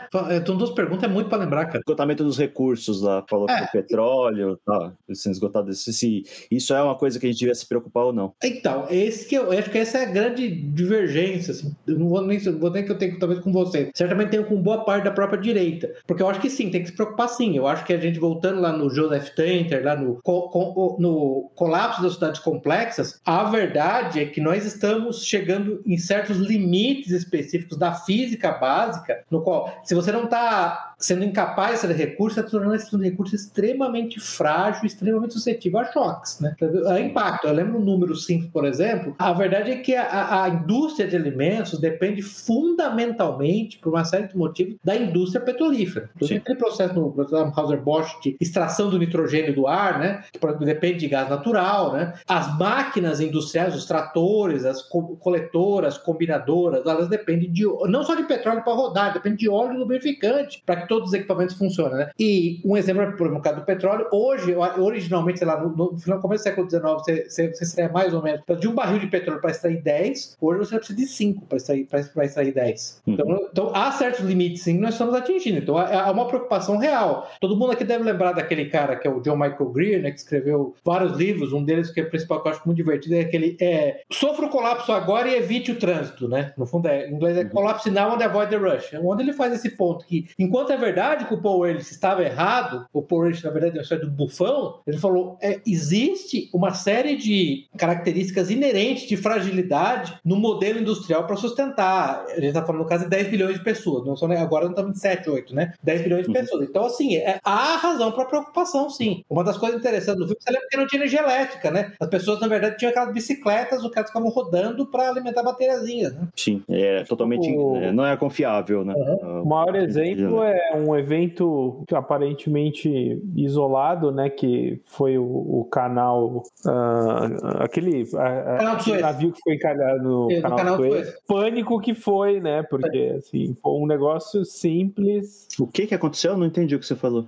É, um, um navio no- ficou preso no canal de Suez. Ele, ele empacou. o- ele- ninguém, ninguém conseguia passar no canal de Suez. Ficou Ah, tá. Atravessado. É, ficou atravessado. E aí isso gerou um pânico, né? Os mercados todos começaram a ficar assim, no final, né? Eles conseguiram desencalhar, tal, mas, Uhum. mas assim, um evento pequeno desses, né? Tudo interconectado. Então o globalismo criou uma grande fragilidade no mundo. Sim. né? Esse é um evento natural, né? Você imagina que se fosse se alguém decidir fazer isso de propósito. Né? Exatamente. Ao, ao conectar todas as cadeias de produção no mundo, o, o sistema, para né, pra, de novo falar do Taleb, né, um, um, é um sistema bastante frágil, né, é, com, com efeitos, efeitos de cauda, né, que ele fala, né, Hum, efeitos de cauda. previsi- raros, Uhum. porém previsíveis, né, podem, podem causar coisas que a gente nem sabe ainda. A, a pandemia também mostrou, né, o quão frágil é, né, o shutdown das economias, né, e- Você lembra, Zeno, que a gente chegou a, a falar, eu lembro, vo- você fez comentário no episódio sobre o World War Z, quando o cara falava sobre o root beer, lembra aquela Sim, sim. cerveja lá? Quantos componentes, de quantos países do mundo você precisava para isso, né? Sim, sim. É. Uma, uma cadeia- uma coisa extremamente simples, uma cadeia de produção incrivelmente longa. né? Exatamente. Por exemplo, eu sei que há uma, uma série de produtos agrícolas, por exemplo, não necessariamente de primeira ordem, de primeira necessidade, por é, amêndoas, basicamente o maior produtor mundial de amêndoas hoje, eu- até onde eu me lembro, eu, último que eu chequei, é na, na- na região dos, dos vales da Califórnia. Basicamente, se você tiver algum problema, lei amêndoa exige uma demanda, uma quantidade assim absolutamente absurda de água, né? Se você tiver algum problema, alguma disrupção, você vai ter que parar de dedicar sua água para produção de amêndoa, para dedicar para produção de soja, milho, coisas fundamentais, porque tem que alimentar animais e seres humanos, né? Por exemplo, é um produto que a gente está acostumado a ter na prateleira que acabaria. né? O, fato é, voltando no ponto do, do Joseph Tenter, lá, do colapso das cidades complexas, é, nós vivemos num sistema. Você pega uma coisa, por exemplo, simples. Eu posso levantar aqui agora, eu abrir a torneira, ao horário que eu estou falando aqui, no meio da noite, eu vou abrir a torneira e vai ter água. Assim, na história da humanidade, essa, essa, essa conquista, esse é negócio impensável para literalmente centenas de gerações, né? E a, e a engenharia, a máquina necessária para fazer isso funcionar é colossal, né? Sim, sim. Energia elétrica é a mesma coisa, né? A produção de energia elétrica é centenas, milhares de quilômetros de onde ela está sendo consumida. E um sistema que precisa de manutenção constante, milhares de pessoas trabalhando lá para reparar, e estações, subestações, linhas de transmissão, tudo sujeito a falha a qualquer momento. né? É, e o Brasil é um dos países mais importantes para a segurança alimentar no mundo, né? Então, o Brasil teria uma importância muito grande aí. Eu acho que isso também é pouco discutido. É o Brasil que é um país que funciona, sabe Deus por quê, né? Assim, tem tudo para dar, tudo para entrar em colapso por si só. Está sempre no limiar da funcionalidade o Brasil, vamos dizer assim. Né? É sempre assim. O Brasil tem ilhas, é um país disfuncional com ilhas de funcionalidade, vamos colocar assim. Uhum. O Giuseppe foi um excelente exemplo aí da, da- da agricultura, uma soja, por exemplo, no Cerrado, né, esse tipo de coisa, né? Que é dos anos 50, 60, quando foi- começou, né? É isso? Do, Embrapa, né? 70 em diante, a Embrapa 70. Uhum. começou a voar nesse ponto. Então. Mas um outro exemplo interessante que você colocou agora, você falou da torneira. Qual é o percentual de brasileiros que têm acesso a saneamento básico e Uhum. água encanada? E ao invés de se preocupar em ter esforços para levar isso, quanto que a gente não está perdendo isso com discussões estéreis? Inclusive, por exemplo, nesses países aí do primeiro mundo que a gente está falando aí de Holanda e Bélgica com essas histórias de eutanásia, eles têm água encanada em tudo que é lugar, então eles se matam, né? Mas voltando aqui, Você está dizendo Ah. que é para não ter água encanada, então? Isso, né? a pessoa não se mata, é isso que eu tô falando. É. É tipo Você o New quer- Deal, né? Você faz o buraco na estrada para poder ter como, como cobrir o buraco depois. É. Mas sobre a segunda pergunta, para nos mantermos aí no assunto, é para se preocupar? É, mas por favor, sem neurose. Eu vejo, por exemplo, nos últimos tempos, de uns cinco anos para cá principalmente, a onda anti-carro que está tendo no mundo de gente querendo proibir o trânsito de carros com motor a combustão em algumas cidades. Alguns já fizeram isso, outros querendo proib- proibir a venda de- desses carros também nessas cidades. Só que, ao mesmo tempo, sem analisar quanto que a transição para o carro elétrico, por exemplo, polui, o quanto que aquilo é viável no, no- no- em termos de recarga, que você precisa de horas para recarregar uma, por completo uma bateria de um Tesla ou qualquer outro carro que seja 100% elétrico. E, ao mesmo tempo, o pessoal ignora que, no final dos anos 90, a eficiência térmica de um motor a combustão ficava em torno de 35, 38%. Quer dizer, de cada 10 litros que você colocava lá, efetivamente você perderia 6 e alguma coisinha e só aproveitaria 3,800 na melhor dos cenários para mover seu carro. Hoje em dia, a Toyota apresentou no começo do ano um motor a combustão que aproveita, com o uso de várias tecnologias, 52%. Quer dizer, em 20 anos, você saiu de 38% para 52%, isso levou um século para a gente fazer antes disso. De 1890 até 1990, por exemplo, você foi de 10 para 20 e poucos, depois para 30. E agora o pessoal simplesmente fala: não, não pode, de jeito nenhum. Então você está fazendo uma troca que eu ainda acho que é duvidosa, querendo matar artificialmente, querendo fazer ciência por decreto. E, nesse ponto, para mim, essa preocupação é uma neurose quando passa de um certo limite. Acho que o principal problema disso do carro elétrico, nos países onde isso está acontecendo, é para produzir energia elétrica, eles usam termo, eles queimam combustíveis fósseis, né? Queimam carvão, queimam petróleo. Então, é um negócio puramente sentimental. E nos Estados Unidos também eles resolveram é, promover o etanol, mas etanol de milho, né? Não o etanol de cana que nem a gente usa no Brasil. E etanol de milho é pouco eficiente, né? Eu vi um estudo, agora não lembro, talvez, talvez eu esteja com o número errado, mas acho que para produzir um, um, um barril barril de etanol de milho gastava 5 de, de combustíveis fósseis tradicionais. Pois é. Algo assim. Eu, é, eu, eu acho que o número que eu vi, de novo, gente, não, não, não, não use isso como referência. Eu vou che checar de novo. Se eu não me engano, é algo da, da ordem de 20 ou 25% da área, da área arável estava sendo usado para produzir etanol, milho. Uhum. Não, não, é viável, né? Mas esse, José, obrigado por ter colocado esse ponto, porque esse ponto é, é, é fascinante. Enquanto é, é preciso entender que sistemas complexos são extremamente sujeitos a falha, que eles são, em certa medida, sustentáveis nas suas, nas suas estruturas correntes, as soluções propostas para essa mesma elite maligna, estrangeira, sem raízes, que odeia o povo nativo, é completamente estúpida. Porque uhum. é, é, é, não só carros elétricos, que, e, não, que a propósito, é, demandam a mineração de terras raras, né, que são extremamente danosas para o meio ambiente, que basicamente. Lítio. Lítio também, outros metais, outros metais extremamente tóxicos, né? Além disso, a, a própria ideia de é, fontes de energia renováveis, como é, é turbinas ou, ou, ou, energia eólica ou energia solar. É, não sei se vocês chegaram a assistir aquele documentário Planet of the Humans, que na verdade no não. ecológico ele foi se não me engano. Alô? Tá me ouvindo? O que aconteceu aí? Eu não sei. É... Então, ah, eu comecei a Alô? falar, meu filho. Prossiga, Pepe, prossiga. Ah, é, é NSA aí colocou um. NSA, o que é que eu falo? De segunda linha aí. É, seu... Exatamente. Pessoal, pessoal, por favor. É, esse negócio da CIA agora, se eu contratar trans, bi, lá, bissexual, é isso que dá agora. Você viu? É. Você viu o comercial lá? Você viu o comercial, né? Isso é que dá, viu, gente?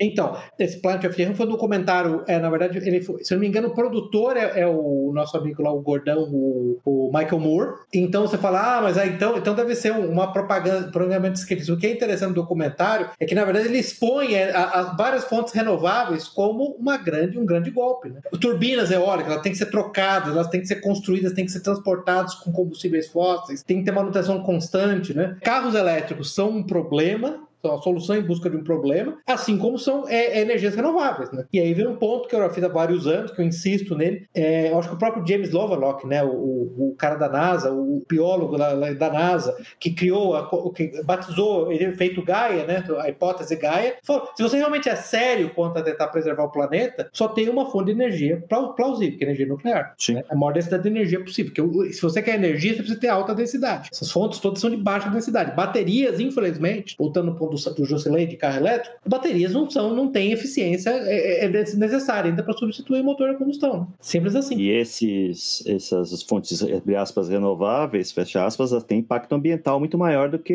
as, as, tradicionais, né? Isso aí, qualquer um que teve aqui no Brasil 10 anos atrás lembrava da Celeuma, que foi Belo Monte, por exemplo, que consistiu, além de você inundar uma área gigantesca, você tem lá problemas de questões indígenas, questões de animais, você tem aquela coisa do tipo assim, qual é a verdadeira necessidade naquela região também, como é que, será que, por exemplo, uma planta nuclear ali não seria muito mais bem-vindo e com um impacto muito menor para aquela população? Mas o pessoal demoniza isso e ao mesmo tempo você quer fazer uma substituição de, um, de uma matriz energética por outra simplesmente para você não ficar... E se, se a barragem, a hidroelétrica gera isso, imagina se você decidir produzir a mesma quantidade com Turbinas. energia solar ou turbina eólica. É muito pior, o impacto ambiental é muito pior. Sim. É, o, que, o que eu acho um absurdo nessa discussão toda é que o mesmo celebridade, o mesmo, a mesma elite que propaga fontes de energia renováveis são os que estão promovendo o consumo desenfreado, né? Então, Sim. Eu vou pegar o meu jatinho e ir para a Suíça lá falar que as pessoas não podem ter carro. É, exatamente. E, e- e são grandes corporações, é, né? Então, assim, você pega a, a, a própria Tesla, que o business dela é,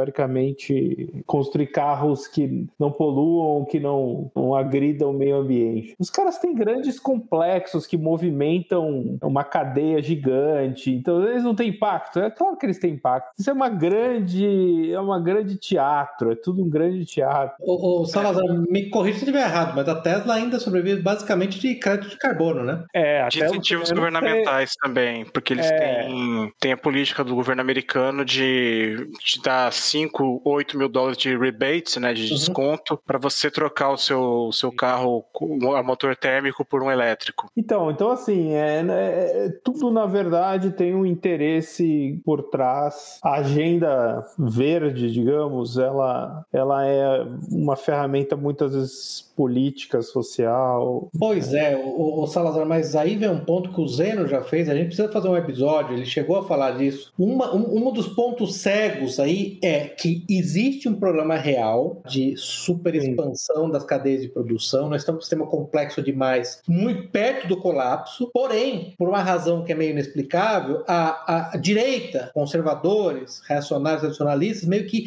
deixaram a militância da ecologia para a esquerda, ecologia, meio ambiente para a esquerda, que é um negócio que, na verdade, é, uma, é, uma, é uma, um desenvolvimento recente, né? Eu acho que ele, o, Zé, você vai testar o livro do Anos 90. Scruton, né? Roger Scruton, então, nos anos 90, na verdade, essa é uma preocupação é, é, de preservação ou de uso racional dos recursos, lembrando sempre que a centralidade dos recursos é para beneficiar o ser humano, portanto, eles não estão endeusando a natureza como a esquerda faz, mas entendendo que eles têm que ter o uso consciente e eficiente dos recursos, era da direita. É, o- os movimentos ecológicos tal, eles floresceram nos anos 70, né? E quando, depois de 89, com a queda do mundo de Berlim, eles foram sequestrados pela esquerda e os ambientalistas sérios, né, os cientistas, as pessoas, foram expulsos das organizações que É. eles fundaram, né? Mas esse é um assunto que a gente tem que tratar num episódio específico, que é muito extenso. Sim, sim. Agora, o que o que, ponto que eu queria chegar é que a gente está num, vamos dizer que a, a Terra é um grande sistema, né, cheio de recursos que a gente tem que gerenciar. A única forma da gente lidar com a escassez desses recursos é buscar fora do sistema. Né? A gente devia estar falando de exploração espacial a sério, né? Sim. E tinha, tinha uma empresa até que falou de mineração de asteroides uns anos atrás, aí, mas ela fechou, né? Não foi para frente. É o tipo de coisa que todo mundo devia estar despejando dinheiro, né? Se as pessoas estão realmente preocupadas com escassez de recurso, né? Ah, o, sei lá, níquel, lítio, berílio, você quer tá, tá preocupado com a escassez dele na Terra, vão ter que procurar um asteroide que tenha isso e trazer ele para cá. Mas, mas, De forma. mas aí, aí o ponto do, que o Juscelino começou a fazer e o Salazar terminou fazendo. Eles dizem que estão preocupados, eles não estão preocupados. Na verdade, eles estão fazendo isso Sim. com virtude, eles têm um impulso emocional. E a única solução que eles podem melhorar das suas mentes embrutecidas, é, é, é, pretecidas, é o quê? É a, é a restrição populacional, mas das pessoas próximas a eles, e não de africanos. É esse o único modelo. Olha, é, o, o, o Expander, de novo, lembrando lá do Central Logista Expander, ele tem um ponto é, que é interessante, eu insisto com você que é, é a, pergunta do século, né? A pergunta do milênio. Como resolver a questão da limitação de recursos? Porque se você não está disposto a fazer o que eu, Pepe, e o Zeno estão falando, que é expansão para outros planetas, então a única a outra alternativa é alguma forma de eugenia negativa. O que nós temos negativa? Eugenia negativa é aquela na qual você tem que eliminar os grupamentos humanos menos capazes. Ele, por exemplo, sendo um sinologista, né, sendo um, na verdade um né, adora a China, a proposta dele é realmente a eliminação de grupamentos humanos menos capazes. E o ponto dele, a lógica dele é difícil de argumentar com ela. Nós temos que combater a- a- a- o resultado, mas a lógica dele é, é difícil de argumentar. Ele falou: olha, se as populações mais estúpidas continuarem se reproduzindo em massas me- e, e- e as mais inteligentes começarem a decrescer, a gente vai chegar a um ponto no qual o QI médio vai cair tanto que vai ter um colapso civilizacional, porque, como a gente mesmo falou aqui, a, a cadeia de energia, de água, de luz, ela depende de sistema complexo de manutenção. Se você não tiver uma população de pelo menos um QI médio de 100, você não mantém esse sistema funcionando, funcionando, certo? Quando ele, quando ele cair, você... Ah, não, mas agora a civilização caiu e eu vou ter que reconstruir a civilização do zero. O ponto Não dele consegue. é todas as formas de energia é, abundantes, disponíveis para fazer uma revolução industrial já foram consumidas. O período no qual você podia escavar 10 metros e achar carvão no interior da Inglaterra já acabou. Você não vai conseguir fazer nada com isso de novo. Portanto, o ponto dele é que vo- você vai condenar a raça humana a viver numa idade do bronze para sempre. É, o petróleo, por exemplo, hoje está tendo que ter tecnologia sofisticadíssima para extrair do fundo do mar, que você não consegue juntar quatro pessoas e fazer isso. Né? Ou do exatamente, ou do X betuminoso, né? Ou do X betuminoso. Mais uma vez, a solução, a solução parece ser de imediato a energia nuclear, né? Sim, mo- como fonte de energia. Hum. Outra coisa também que não é fácil de você manter. ah, vamos juntar aqui e fazer um reator nuclear. Sim, sim. Exige, a energia nuclear exige pessoas altamente qualificadas, né? É, pessoas altamente qualificadas e uma cadeia de produção própria, né? Que vai extrair lá, produzir urânio e todas as, as tecnologias. Ah, sim, eu, assim, mas, mas a- pela densidade de energia, ela, ela, vamos dizer que ela resolveria grande parte do problema Ah, olha, eu, né? eu até tenho um número aqui, deixa eu falar rapidinho, só para dar um, pro, pro, pro ouvinte uma ideia. É, densidade de energia em megajoules por quilo, tá? Açúcar, 19. Carvão, 24. Gordura, 39. Gasolina, 46. Urânio, 76 milhões. Pois é. Preciso falar mais alguma coisa? E por isso que o Irã Ah. tem direito de enriquecer o urânio. Evidentemente. Nós apoiamos a República Islâmica do Irã. A sua busca pela energia pacífica, né? Se por acaso, eu não acredito que eles vão construir armas. Pela independência de energia, entendeu? Eu não País acredito. Pobre Eu acho de fontes energéticas, país pobre sem fontes energéticas, entendeu? Eu não acredito. Eu não acredito que eles são agressores. Não, não, eles precisam. Ó, no futuro, no futuro você vai morder a língua, porque eu tô lendo lá o livro 2034, que fala do futuro, confronto futuro lá entre Estados Unidos e China, e quem entra lá para botar ordem na bagunça, quando tá quase evoluindo para uma guerra estratégica nuclear, é a Índia e o Irã, tá? Tá vendo? São Aí, os, adultos responsáveis Os sala. responsáveis da sala, é indira, Viram? exatamente. Jura que não foi o Putin? Não, o Putin, o Putin entrou para azucrinar lá o negócio, para promover o caos. Porque ele é tava- comunista, ele é comunista, ele é homofóbico, Jusley. É, sabia disso? Ele é mata gays. Ele mata gays, entendeu? Meu Deus, gente, quanta prudência e sofisticação. Oh, esse livro aí do Kurt Schlitter, lá, aquele livro do Kurt Schlitter, é isso? Você tá lendo, 2034? Ah, eu não lembro o nome do autor, deixa eu ver aqui. É É coronel. um, é, né? é Eu um ex-militar e um outro cara. É, eu acho que é ele. É, é legal, eu não li ainda esse livro, mas é, mas Mas é eu- legal. Mas eu, eu não, é, não é brincadeira, eu suporto a iniciativa iraniana de enriquecer. Mas eu sempre, eu suporto a República Islâmica do Irã, eu suporto mesmo, tá? Não tô brincando, eu suporto mesmo, tá? Eles têm todo o direito de ter, de ter energia nuclear. Preços, os preços do petróleo são muito flutuantes, pô. Sério, não dá. A gente está falando aqui de segurança alimentar, mas na verdade é importante a segurança nuclear. é, segurança energética, né, Salazar? Vamos falar. É segurança É, energética. mas especialmente nuclear. Aham. Assim, é, é energética. Particular. É energético. A maneira mais racional de ter segurança energética é nuclear. É só isso, gente. É simples. É A, B. Entendeu? É só isso. Muito bom. Agora, ninguém falou da questão mais importante do filme, que são as furnitures. Entendeu? alguém, alguém quer me explicar as furnitures, por, por favor? O que, que elas faziam, É, gente? O que, que elas é faziam? muito Elas, elas não ficam no apartamento só, né? É só isso, né? Elas ficavam lá Só só. né? fica lá, fica lá, faz parte do, do Ah. pacote. Aham. Os, os, as pessoas muito ricas lá que têm Uhum. direito a ter um apartamento individual, além de do, ter água corrente, ar-condicionado, que as pessoas mais ah, das classes mais baixas não têm de, de jeito nenhum. Vem com uma garota lá, uma garota jovem, mulher jovem, que faz parte do, do pacote de Ah. serviços, que é chamada de mobília, o furniture em inglês. É, é fornication com furniture. É. Bem, se o filme foi, fosse, tivesse sido feito hoje, ia ser uma criança, né?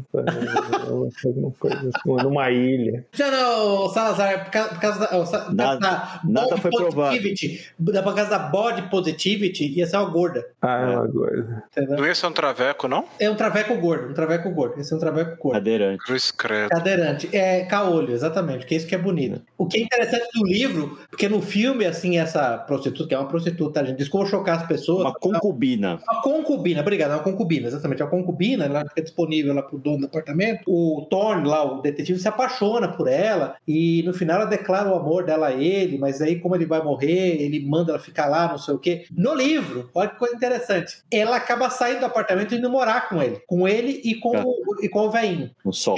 O que, com o sol? O que, que você acha que acontece quando ela chega pra morar lá? Depois de três dias morando lá com o populacho, sem água, luz, sem, sem carne, sem frutas, ela faz. Vaza. Vaza.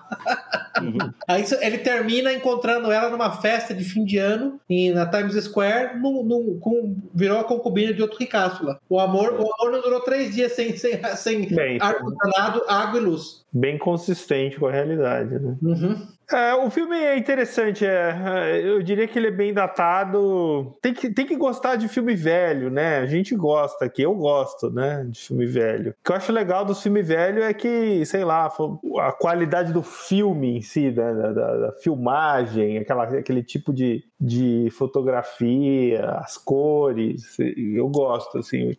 Eu, acho É que os daqui, dada, dada a falência criativa de Hollywood, É. em breve só vai ter filme velho pra assistir, né? Ah, é legal, eu Se você acho. queira assistir o Falcão, o Soldado Invernal 12, né? Essas maluquices aí, Tem Capitão aquele- Marvel 16. aqueles sets antigos que os caras é, eles pintavam, né? O set, pintavam o background lá. É legal isso, eu gosto. É, esses filmes novos, pelo amor de Deus. Exceto Duna. Duna vai ser um grande filme. Grande Não, filme. aí, ó, ó, ó, aí, ó, Duna negação. vai fracassar. Olha aí a negação, olha ó, ó, o Maltos, é o nosso Maltos. Duna vai fracassar. Cara. Duna- Eu gosto da história também, mas é infilmável. Duna vai Ó, fracassar, a Fundação dos Imóveis vai fracassar. A fundação vai fracassar pelo, pe- pelo grupo, pelo elenco. Agora, o Duna, vou falar, se você quer realmente ver um bom Duna, é o Duna do David Lynch, viu? Falando sério. Ah, eu assisti, é in- ininteligível. Se você não conhece o material original de antemão, é ininteligível. Mas se você conhece, você vê que ele chegou muito próximo de conseguir capturar na tela. Ah, não sei, eu não gosto do David Lynch. O David Lynch é muito louco. Ah, ele é um. Outro que vai fracassar é o Senhor dos. Anéis da Amazon também vai fracassar, porque já falaram Vai- que eles precisam. Vai ter outro Amazon- Senhor dos Anéis aí? Tá fazendo uma série. Mas peraí, foi cancelada, né? Foi cancelada. Não, tá, em- tá em produção ainda. Ué, mas Eles eles mandaram- chegaram a um acordo lá com a família do, do, do Tolkien? Ah, tá em produção e eles estão falando que eles precisam lá, hein? apelar a uma audiência global. Tá, tá, tá rolando. Bem, os hobbits vão vai ter queer, Isso. né? eles vão ter pronomes diferentes. Depois pesquisa aí, mas é, é, até onde eu vi nas notícias ainda o pessoal tava. Mas tava assim, ó, é, uma coisa, minha dúvida é, será que te- pra quê, né? Teve os filmes recentemente, assim, ah, recentemente não tanto, mas os filmes são 20 bons. anos É, mas pra quê, né? Mas é. O que que vai acrescentar é, tá falando, é vida? a falência criativa, né? Eles não têm mais. Mas não, não é, conseguem o- fazer uma coisa nova. Mas não é só falência criativa, não. Eu acho que eu, eu entendo quem fala isso criativa, mas para mim tem um aspecto ritual aí. O aspecto ritual é pegar todas essas grandes obras da literatura, do cinema, Inverter. serem subvertidas. Com o quê? Enfiando mulher trans, negra, anã, tetrasexual. Todas, Sim. todas. Tem uma, uma questão de destruição ritual aí, tá? Entendeu? De, de- descolonização das obras, tá? Ah, concordo. Mesmo as coisas mais leves, do tipo os remakes femininos de Caça-Fantasmas Puta, e não Onze Homens no nenhuma. Segredo. Que não tem graça nenhuma, pelo amor de Não Deus. tem graça, não é a mesma coisa. Você já viu aquele filme lá melhor? Assim, Você não tem um motivo pra assistir aquilo, de verdade. Ah, pra ver os gostos. Cara, nem isso. Não, nossa, porque, Isso. porque, não tem, porque não pode mais agora, não pode. Se, Não você, pode. se você assiste o Silent Green, olha a mulher lá, como é que é? A Lian Taylor, que eles colocaram como uma fone. É, Agora, hoje em dia nem isso tem. É uma de véia gorda. isso. E aliás, por favor, não veja a foto dela nos dias de hoje, tá? Não, É, não. claro que não. O filme tem Não. 50 anos, a mulher Não deve estar quase 80. É, não, gente, pô, não faça isso como é. Assiste, a, vê ela no filme, vê ela no filme, tá tudo bem. Fica tranquilo. É, eu concordo. Ah, ela nasceu em 45, meu. Você espera o quê também? Tem É. milagre, né? Não dá, né? o- Ela, ela, ela ainda não, ela não tinha chegado na startup do Peter Thiel, onde ele tá recebendo sangue de jovens. Tá acontecendo só agora. Transferência de sangue, né? É. Entendeu? Ô, não pode falar da adenocrome nesse podcast? Pode, fala o que você quiser. adenocrome, tá? Só isso que eu vou dizer pra vocês, tá? Mas é, uma, tem uma última pergunta que eu sei que já tá se estendendo, mas tem uma última pergunta. O que, que era aquele conselho de sábios lá que o Sol, o personagem lá, foi consultar? Exchange. O Eu Exchange. entendi que aquilo é o que sobrou do, do sistema judicial. Que são os juízes lá, né? Porra, vamos confiar no judiciário, vamos confiar no Moro pra resolver o problema, tá? Puta merda, merece Tá, desculpa, mas não tem jeito. Tá bom. Eu É entendi isso, que é era o isso, judiciário. né? Porque É o judiciário, É. tá? foi o que eu fiquei. Não, também não tá bem explicado lá. O Mas- Salazar, Jusilei, vocês têm outra com percepção lá do que o Exchange? Ah, não sei, eu, eu, eu acho que é uma organização meio aleatória que colocaram lá, um plot device. Eu não acho que tem muita profundidade, não, assim. Pelo menos eu não consegui entender. É, eu também acho que não, e acho o seguinte: como não tem justamente por exemplo, uma placa dizendo Conselho dos Anciãos Juristas e tal, é alguma coisa funcionando na surdina. Agora, o que? Eu confesso que eu tendo a concordar com o Zeno, deve ser alguma coisa lá do, do Judiciário, mas não tem grandes pistas no filme a esse respeito. Que é um negócio que ele consulta com frequência. Toda vez o Thor fala, fala com o Exchange, fala com o Exchange. Ô Salazar, ô Salazar, aquilo lá não são os sábios de Sião? Não, eu acho que não. Eles não são tão malignos assim no filme. né? Inclusive, os protocolos são o próximo, próximo livro a ser analisado pela Liga, não percam. Não, eu acho que não. Acho que é um plot device. Eu, eu tentei, sinceramente, ver alguma coisa ali mais elaborada, mas não acho que, que é, não. Aliás, o filme, o filme, assim, agora fazer uma crítica. O filme é muito simplório, eu acho, assim. Ah, sim. Aham, tá, tá. é. O, o, o, o roteiro em si, eu não, eu, não, eu não li o livro, não conheço o livro lá que é baseado, né? Mas o roteiro em si, ele tem basicamente o personagem principal que vive nesse mundo distópico. Ele faz uma investigação muito da Mequetrefe lá e descobre, acho que ele descobre num livro, né? Que estava na casa do cara, né? Não lembro já porque Na casa do cara assassinado tinha uma série de relatórios sobre o status da, produ- da produção de al- al- algas no oceano. Então, geralmente esses filmes, eles colocam uma trama elaborada onde tem várias indireções, né? Até o cara chegar na resposta. Não, ele achou um livro lá, ele levou o livro e descobriu o que que é. Então, assim, é muito simplório, eu acho. Não... Ô, Zé, e, e, né, se eu não me engano, na época o filme foi caro ainda, né? O cara, o, o Flash já gastou um dinheirão. Não, esse cara, ele fez, ele, ele fez filmes interessantes da nossa infância, né? É, 20, 20 mil léguas submarinas, é aquele filme Uma Viagem Fantástica, os caras entram no corpo humano. Eu adorava Ah, quando era criança esses filmes. Viagem Fantástica eu gostava muito também, é verdade. É, só que ele fez depois um monte de filme b****. ele fez um filme, eu tava vendo isso até pro, pro podcast. Ele fez um filme é, que, Hum. que era um tie-in para patrocínio de saco de lixo. Caramba. Caraca. É, é um dos últimos filmes, se não for o último filme dele, que tinha uma trama, mas tinha lá dentro uma promoção de saco de lixo. É uma, uma coisa Sim. assim, insó- nem parece verdade, mas é- pode, pode procurar. É, o nome do filme é, é Million Dollar, não sei das quantas. É Ah. o último. Eu tava vendo aqui a filmografia dele, é o último. Million É Dollar o- Mystery. É. É, tem um, tem um tie-in para uma promoção de saco de lixo, cara. Million Dollar Mystery. Coitado. É, Million Dollar assim, o cara... É, mas ele fez Conan também, Red Sonja. É, então ele fazia filmes assim. é, que eu Aleatórios. tive que. Não, a impressão que eu teve, tive desse. Eu não conheço muito esse cineasta, tá? Mas que ele fez alguns filmes lá nos anos 50 até os anos 60, início dos anos 70, de alguma relevância, depois ele só fez. Pô, Tora, Tora, Tora, tá aqui, ó, Ô, ô, 1970. É, Salazar, é. mas eu devo falar uma coisa bem séria pra você, viu? O saco de lixo Glad, que ele fez a promoção, melhor saco de lixo que eu já usei na minha vida, tá? Espetacular. Então, Eu usei pra você do podcast, tá? Olha, é, é, eu tava vendo a, a filmografia dele, aí eu vi isso, aí eu tive que fazer um double take assim. Sabe quando você fala, não, não é isso, não pode ser, eu tô entendendo errado. Aí eu alguém, vi. Aham. alguém vi- vandalizou a página da Wikipedia dele, não é possível. É, aí eu vi o negócio do saco de lixo. Pô, meu saco de lixo Glad, ó, excelente. E vários filmes Dinheiro. dele perderam dinheiro. Claro. O que é incrível como ele ganhava dinheiro. Talvez é porque ele era perto de algum grupo especial, assim, não sei. É, pode ser. É uma característica, né, dele, né? É, e eles se ajudam muito, né? Esse menino, entendeu? Desse rapaz. Esse, esse pessoal desse grupo aí. Muito bom. Tem raízes? Sem raiz. Ele fez muita merda, mas ele fez, ele fez filmes interessantes, né? É, pô, esse, esse Viagem Fantástica é um filme meio meio clássico, assim, né? De, de que eles viajam no corpo humano. Putz, eu adorava esse filme quando era criança. É, eu também gostava bastante desse filme aí. O, o, teve um remake que feito, acho que nos anos 80, foi uma porcaria, mas esse eu gostava. Mas é isso, é, passava na sessão que... da tarde. Silent Green na verdade, o que é Silent Green, na verdade? É você. Silent é Green People. É a banha dos, dos artistas de Hollywood. é a banha da Kim Kardashian. Credo. É isso que é Silent Green. Então tem um suprimento infinito aí, né? É. Mais ou menos. Se fosse a Lola Aronovich, aí seria Nossa. infinito. Né? Aí Mas aí seria intragável também, né? Ah, não sei, eles põem flavoring, né? Muito bom, pessoal. Vamos encerrando aqui então. Vou me despedindo, Zeno Estoico. É, Pepe. Boa noite. Jusilei. Até a próxima, senhoras e senhores. Salazar. Até a próxima, documentário na próxima sobre grande líder. Abraço a todos, até a próxima. Encerramos aqui nosso episódio de hoje. Links para os livros, filmes e artigos citados durante a discussão estão no site da Liga. Assine o feed para ser informado automaticamente quando novos episódios estiverem disponíveis. Apoie o trabalho da Liga dos Leigos.